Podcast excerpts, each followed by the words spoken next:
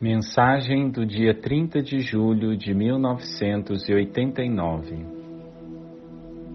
A leitura de hoje foi Colossenses, capítulo 2, versículo 1 a 15.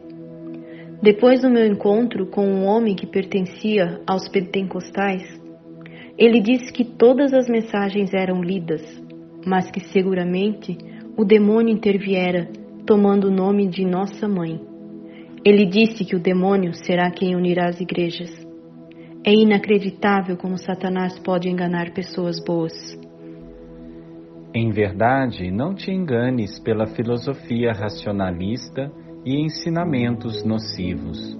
Cumpre tua missão para minha glória e repete todas essas coisas que te tenho ensinado. Eu sou a sabedoria e teu educador. O céu está de luto, dia e noite, por estas heresias que se infiltraram em meu corpo, heresias que estão devorando meu corpo.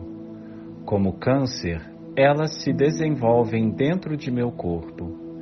Seu fermento infiltrou-se em meu pão. Em verdade, eu vos digo que essas pessoas carregarão o peso de suas faltas e da falta daqueles que a seguem. Isso será tão grave quanto as faltas de seus antepassados que adoraram Baal.